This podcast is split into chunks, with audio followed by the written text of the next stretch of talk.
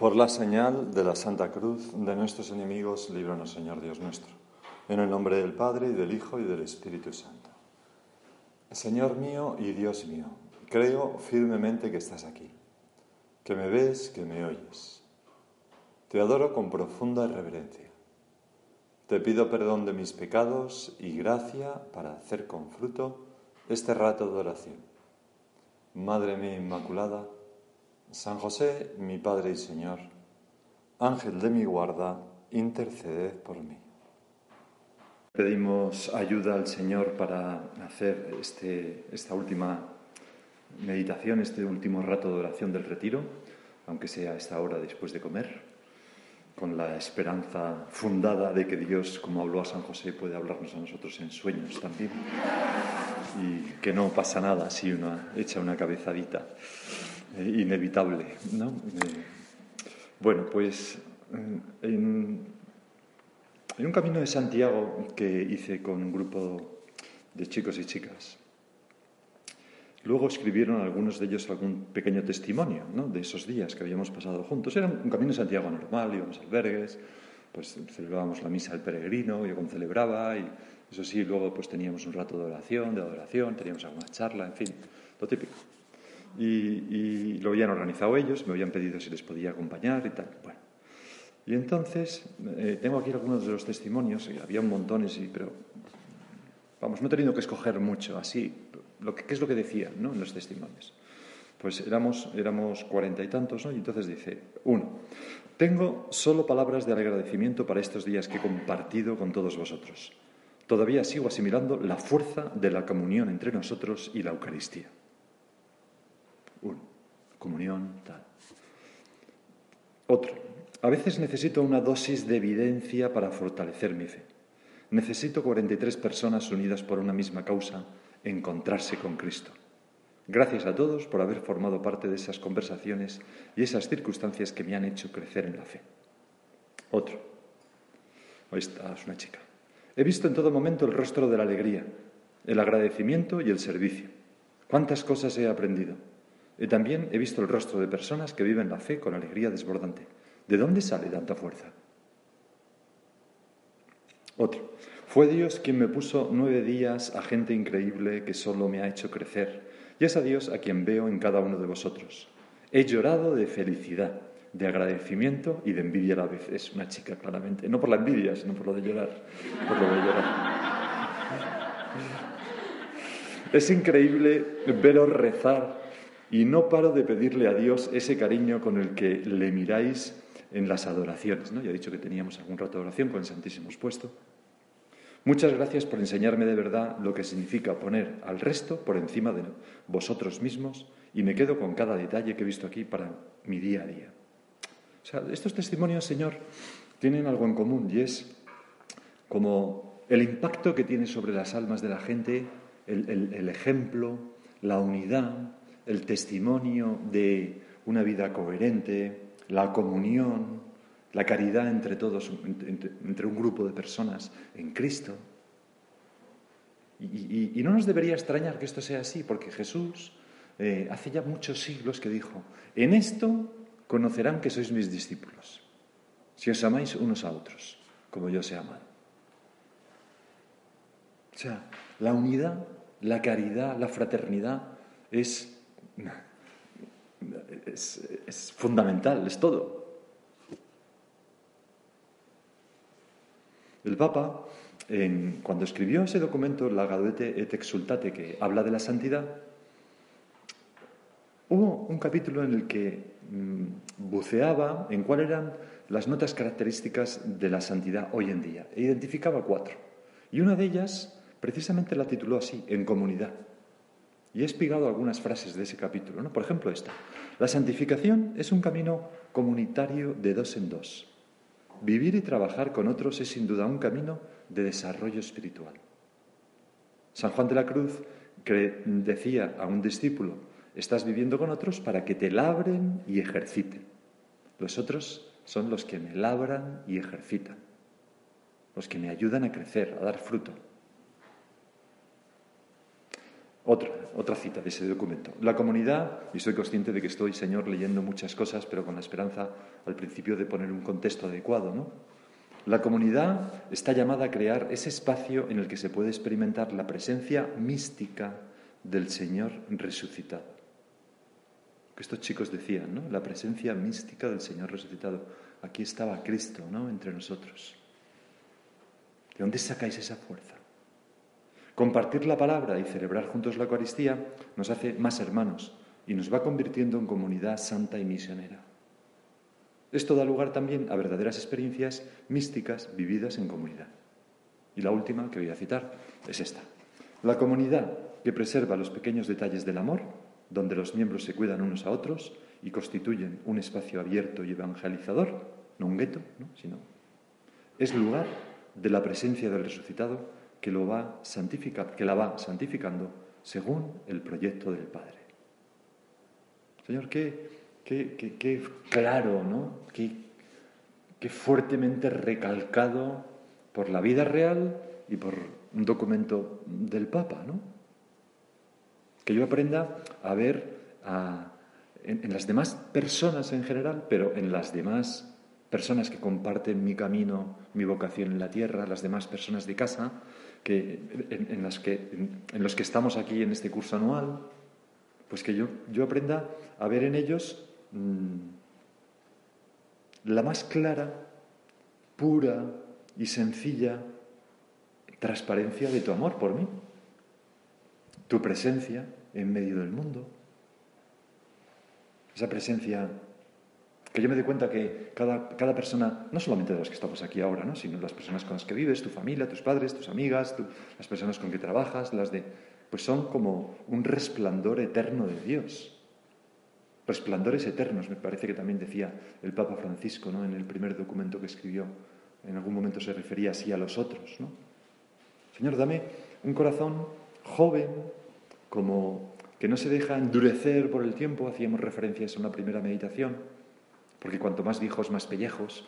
Y entonces empezamos a, ver a los demás como, como, como obstáculos, gente que me incomoda. Los jóvenes no, los jóvenes en cuanto han podido salir de la cuarentena que han hecho, todas las manadas de adolescentes, todas juntas ahí fumando, bebiendo, abrazándose, ni mascarilla ni, ni nada, ¿no? Vamos, las adolescentes estaban como, como muertas, ¿no? De, de, y los adolescentes. En cambio luego ya, con el tiempo, Claro, es una cosa buena aprender a convivir pacíficamente con uno mismo y tener la presencia de Dios, que no nos hace muy dependientes, la verdad, del exterior, ¿no? Pero, pero mm, aún así, aún así, ver a los demás como, como una alegría, como una cosa que me ayuda y me lleva a Dios. Porque si no, ya digo, empezamos a verlos como obstáculos y eso es un, error. Además, es un error de, la madurez, que uno puede, bueno, no de la madurez, de la falsa madurez. No sé si sabéis ese chiste, cómo era, que está así, está la, la, nieta del abuelo haciendo los deberes. Y entonces se ve que está haciendo algo de caligrafía o algo de lengua y le dice, abuelo, ¿imbecilidad se acentúa? Y entonces le dice, hombre, con los años un poco, hija mía. con los años un poco. Pues a veces nos pasa eso, Señor. Esta iniciativa de la que hemos hablado en la primera meditación, hemos de ponerla también para vivir la unidad y la fraternidad.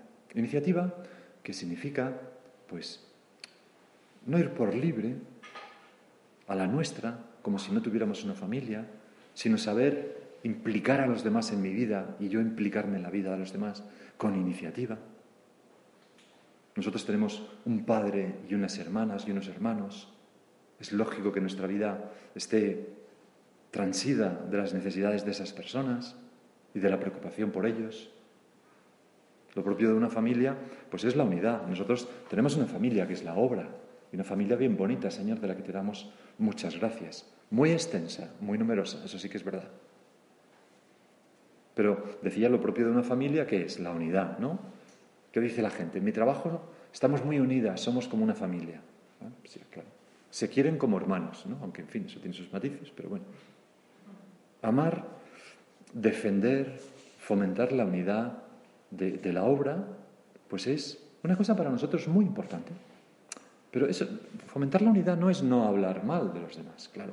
Hombre, por supuesto que eso es parte de la unidad, pero es, es mucho más. Es saber mirar, adelantarnos a una necesidad, sacar a esta persona a dar un paseo, ponerme a tiro para no sé qué, ponerle un WhatsApp a alguien, oye, he leído esta noticia y me he acordado mucho de ti, seguro que te alegrará leerla, pum, le mando una foto. Es tener a los demás conmigo, que los demás estén en mi corazón y yo en el corazón de los demás. Convéncete, decía San José María, hijo mío, hija mía, de que desunirse es morir. La unidad es el secreto de nuestra eficacia y una de las más grandes bendiciones del Señor para su obra. Claro, Señor, que aquí sale a la luz algo que no hemos dicho todavía, ¿no? Que hablar de unidad, lo primero que tenemos que hacer es darte gracias por ese don que nos concedes a todos y por esa caridad y ese amor entre nosotros que nos concedes, que viene de Dios. Porque si no, ¿cómo íbamos a querer como hermanos o como hermanas una banda de gente tan distinta a nosotros, con tan poca conexión con nosotros, ¿no? En muchas cosas. Sería impensable. Sería impensable. Vamos, si yo tuviera que buscar amigos, pues no los buscaría probablemente con el carácter de alguna de las personas que conviven conmigo. De hecho, mis amigos no se parecen. ¿Verdad? Bueno, pues no pasa nada, pero, es otra cosa. No, somos amigotes. es que pues los considero mis hermanos y claro, y me gusta pues verle este así, y este asá, y este no sé cuánto, y este que es un artista, y este que es un tal, y este que es un poco cuadriculín, cuadriculín, ¿cómo es? Cuadriculado, ¿no? Me quería decir en diminutivo y no me salía, ¿no? Cuadriculadillo, ¿no? Y, y bueno, pues y nuestro Padre dice que esa es una de las bendiciones que tenemos. Y es verdad, Señor, te damos gracias. Y además dice en esta cita que hemos leído que es el secreto de nuestra eficacia. O sea, ¿por qué? Porque cumplimos el mandato de Cristo. Amaos unos a otros como yo os he amado. En esto conocerán que sois mis discípulos. Y la gente se ve atraída por esa fraternidad bien vivida. Y, por tanto, el amor de Cristo les toca a través de ese, de ese amor entre nosotros. Las faltas de unidad, por el contrario, pues son como las células cancerígenas, ¿no? Que se van multiplicando las malditas, ¿no? Y, y causan un gran problema. Más vale, decía siempre don Pablo Cabellos, el, vicario de la delegación de Valencia, ya falleció, decía que yo viví con él nueve años y, una de las cosas que más decía, esto, más vale ir todos juntos al derrumbadero que cada uno por su cuenta al éxito. Pues todos juntos al derrumbadero, pues allá que vamos, pero juntos.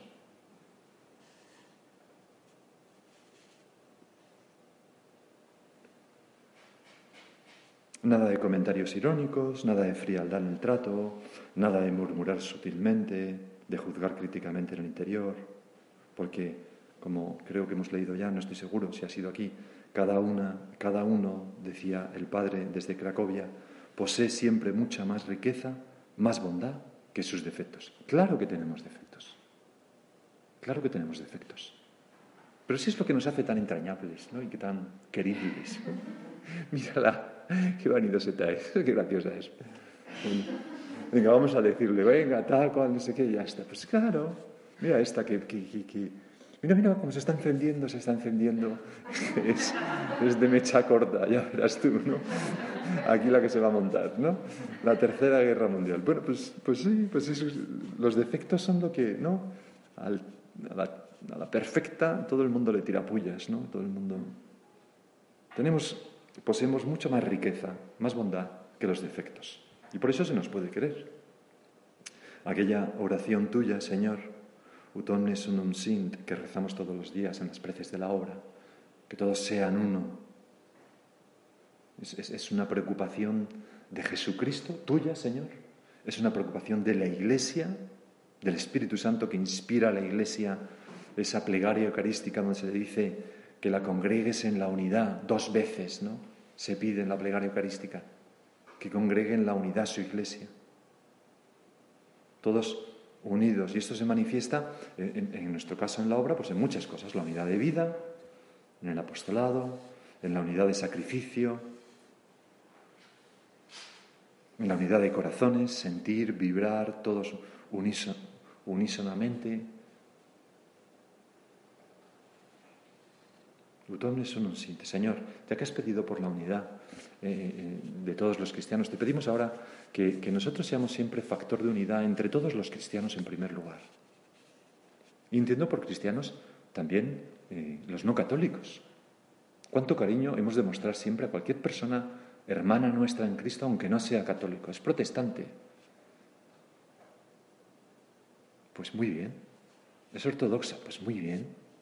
O anglicana. Y luego mm, también, pues, que seamos instrumentos de unidad dentro de la obra, que sea instrumento de unidad dentro de mi centro, que sea instrumento de unidad en, mi familia, en mi grupo de amigas, en mis compañeras de trabajo, en cualquier parte donde esté, que de donde yo estoy, pues haya alguien que trabaja por la paz, como dice la bienaventuranza, ¿no? No que siembra discordia. Porque en eso conocerán que somos discípulos tuyos. Nos va mucho en eso.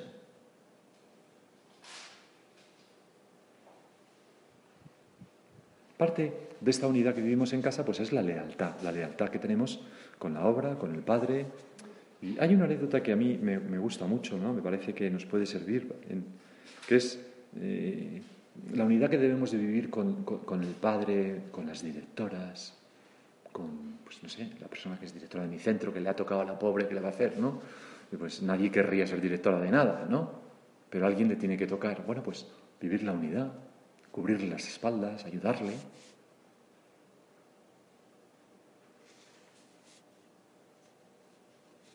Recuerdo cuando yo era pequeño, no sé por qué me ha venido a la cabeza, ¿no?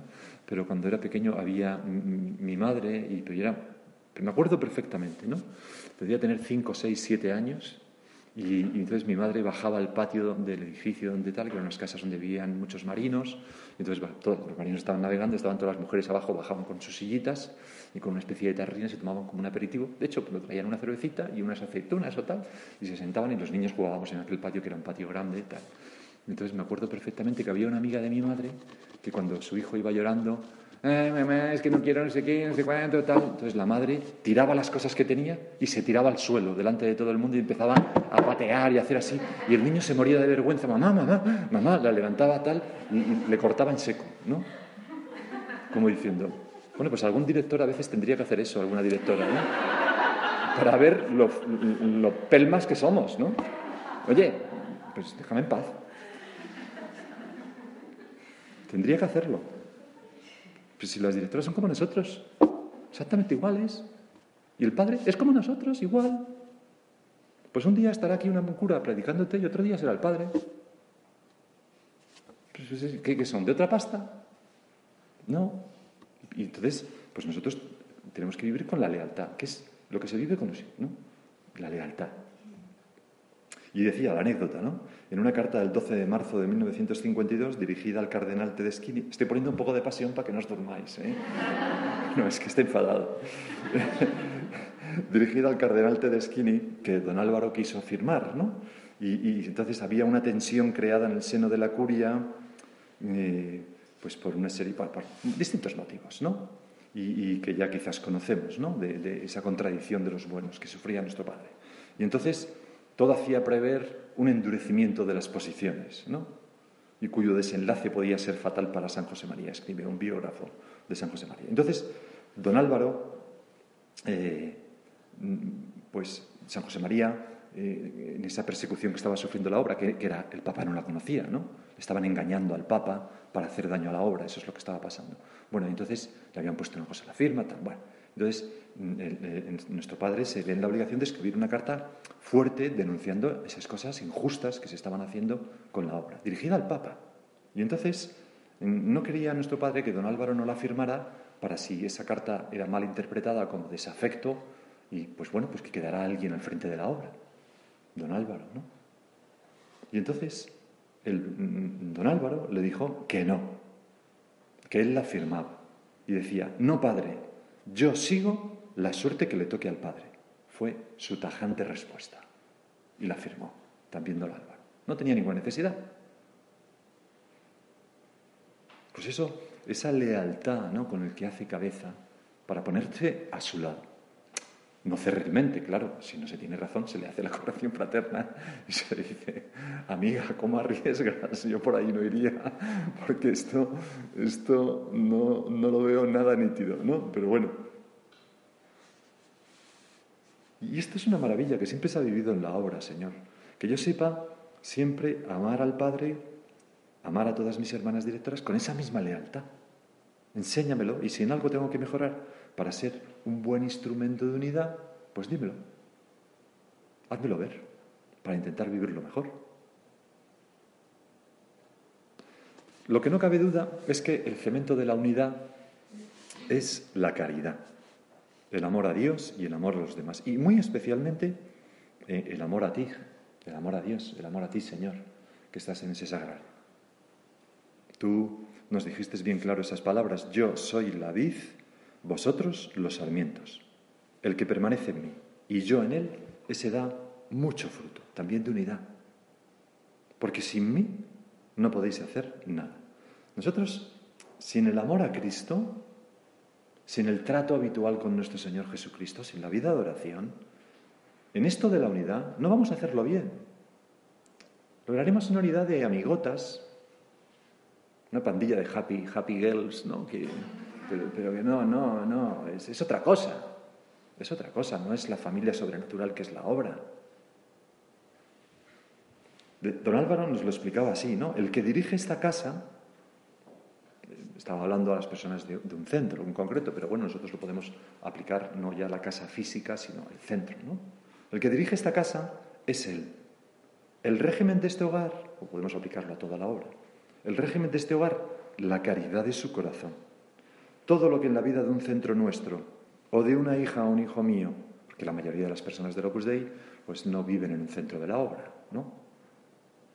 Viven en su familia, donde quieran, ¿no? Bueno, pues todo lo que en la vida de un centro nuestro, o de una hija o un hijo mío, no esté de acuerdo con esa presencia tuya, Señor, en la Eucaristía, y con esa norma, supone un estorbo, una amenaza a la propia santidad y a la unidad de la familia. Id puntualizando vuestro examen. No sé lo que a ti esta cita te, trae al corazón, ¿no? Pero a mí lo que me trae al corazón es pensar, bueno, vamos a ver. El Señor, que es tan bueno y que en la cruz está diciendo, perdonales porque no saben lo que hacen y que se pone a los pies de los discípulos, si estuviera en mi lugar, tú, Señor, pondrías caras, caritas y pucheritos a esta persona de casa no pucheritos, morros, ¿no? ¿Le mirarías duramente? ¿Admitirías este pequeño rencor en mi corazón contra aquella directora que... ¿No es verdad que sabrías disculpar, dar la mano cuando vieras un defecto en otra? ¿Cómo te volcarías a servir a aquella que necesita de mí? Aunque me da un poco de perecilla ahora hacerlo, pero Así, así gracias a Dios han vivido todos los padres que hemos conocido, ¿no? Muy pendientes de sus hijos, entregados. Me acuerdo como una anécdota que es, para mí es, vamos, es, es como dices, bueno, esto da para un curso de retiro, ¿no? Pues don Javier, estando en Pamplona, mm, estaba viviendo en una casa de retiros, en una zona, y había otra zona de la casa de retiros que estaba siendo ocupada pues por, por, unos de la, obra que estaban haciendo allí, una convivencia. No sé si eran agregados, no, me acuerdo muy bien. Pero bueno, el caso es que en esa convivencia que tenían, se veían un poco, pues pasaba un par de veces el padre a tener alguna tertulia, lo que sea. entonces, estando uno de los días, mm, pues en la convivencia se puso un enfermo en cama.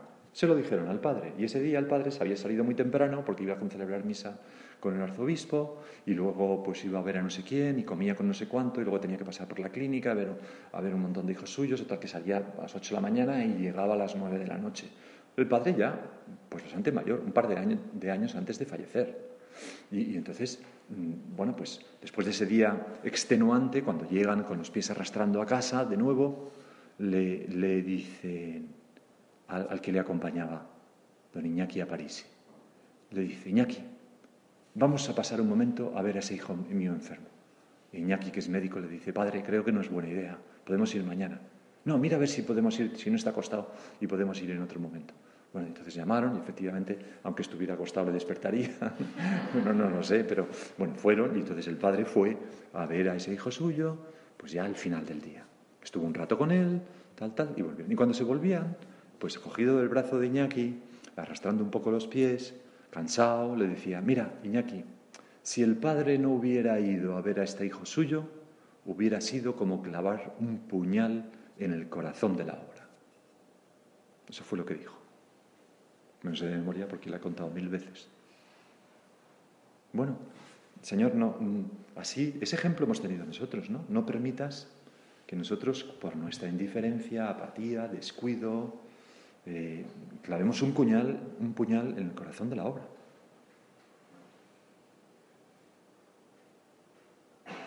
Pedid al Señor Dios, nos escribía San José María, que os enseñe a tratar a vuestros hermanos de tal modo que seáis vosotros los últimos y ellos los primeros. Que seáis vosotros la luz que se consume, la sal que se gasta. Mira, me acuerdo, eh, no tiene mucho que ver, pero me acuerdo cuando, ¿os acordáis cuando salieron estos bichos por primera vez? Que no eran móviles, ¿no? Nadie se pensaba que iba a salir un móvil que era unido a una agenda. Eran agendas electrónicas. Estaban muy. La S200, ¿no? De, no, me acuerdo ya. Bueno, pues otras anteriores. Eran un, objeto, un rara avis, era muy raro y muy preciado, ¿no? Bueno, en un centro que yo estaba, pues un día me llegó uno de los agregados, ¿no? Yo era el director, y entonces me llegó que le habían regalado una que en aquella época no tenía nadie. Y era súper guau, ¿no? Entonces se la habían regalado, era un hombre con una buena posición profesional dice, mira, me has regalado, la verdad es que me viene muy bien, pero ya sabes que Menganito, Menganito era otro del centro, es un friki de estas cosas electrónicas, pero es Garaví, es un estudiante. Entonces, prefiero que la tenga él. ¿Se la das tú? Bueno, pues que seáis vosotros los últimos y ellos los primeros. Que seáis vosotros la luz que se consume, la sal que se gasta, que gustosamente os fastidiéis vosotros para que los demás sean felices. Este es el gran secreto de nuestra vida y la eficacia de nuestro apostolado. Y la garantía, Señor, añado yo, de la, de, la unidad, que es pues esta caridad. Y, y, y el secreto de, de la felicidad de una familia, de cualquier familia.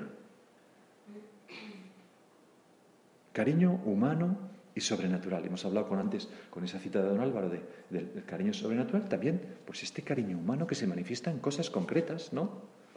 Otra anécdota muy divertida que me pasa uno es que pues, eh, se fue a jugar un partido de tenis con otro de otro centro, ¿no?